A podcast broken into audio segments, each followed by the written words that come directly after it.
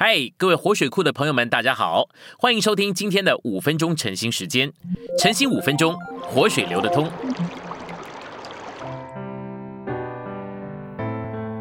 第八周周六，今天有三处经节。第一处是罗马书二章四节，还是你藐视他丰富的恩慈、宽容与恒忍，不晓得神的恩慈是领你悔改。第二处是加拉太书五章十六节，我说你们当凭着灵而行，就绝不会满足肉体的情欲了。最后一处是四世纪八章二十三节，基甸说：“我不管理你们，唯有耶和华管理你们。”信息选读：基甸在大大成功，四世纪里所记载以色列历史一切循环中最大的成功之后。有了可怕的失败，他失败的关键包含三个因素：第一，基甸不仁慈，他杀了那些不支持他的同袍，干犯了神的第六条诫命；第二，他放纵肉体的情欲，对肉体的情欲毫不约束。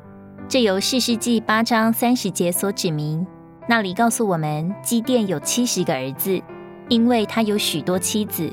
此外，他在事件的妾也给他生了一个儿子，借此基甸干犯了第七条诫命。第三，他虽然在拒绝管理百姓的事上做得正确，却贪恋百姓所夺的掠物，百姓就将掠物交给他。基甸放纵性欲并贪恋金子，导致拜偶像。贪婪就是拜偶像，淫乱与贪婪都连于拜偶像。甚至所罗门王起初是敬畏神、爱神的人，至终由于娶了许多外邦妻子，也成了拜偶像的人。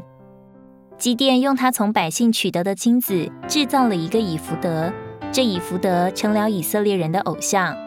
结果，基甸的家和整个以色列社会都败坏了。基甸起初拆毁巴利的坛及其偶像，但在他成功之后，却建立另一个敬拜的东西。这失败抵消了他一切的成功。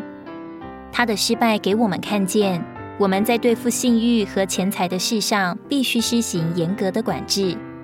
在这些事上，任何的放纵都会抹杀我们对基督的享受。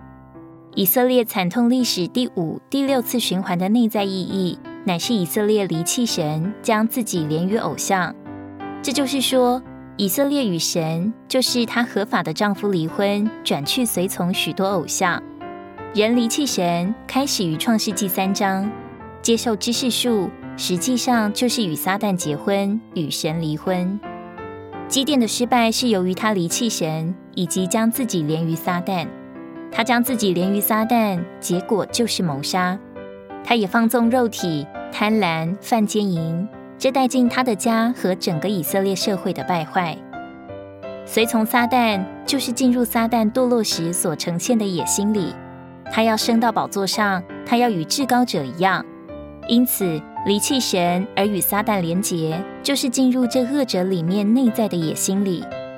在家庭生活里，每当丈夫和妻子爱主，并弃绝他以外的一切，他们的婚姻生活就很美妙。然而，一旦丈夫或妻子开始爱别的东西，以之代替主，他们的婚姻生活和家庭生活就变得混乱。我们没有权利与主离婚，我们没有理由离弃他，我们必须接受他、爱他、尊重他、尊敬他、看重他、高举他、紧连于他，并弃绝撒旦到极点。这样，我们就必蒙福。我们若爱主，恨撒旦，就必蒙福。然而，每当我们改变，开始爱基督以外的东西，我们就必遇见难处。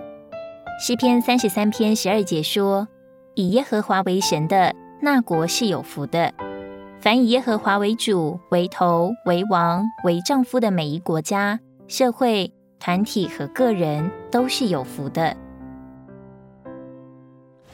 今天的晨兴时间，你有什么摸着或感动吗？欢迎在下方留言处留言给我们。如果你喜欢今天的内容，欢迎你们订阅、按赞，并且分享出去哦！天天取用活水库，让你生活不虚度。我们下次再见。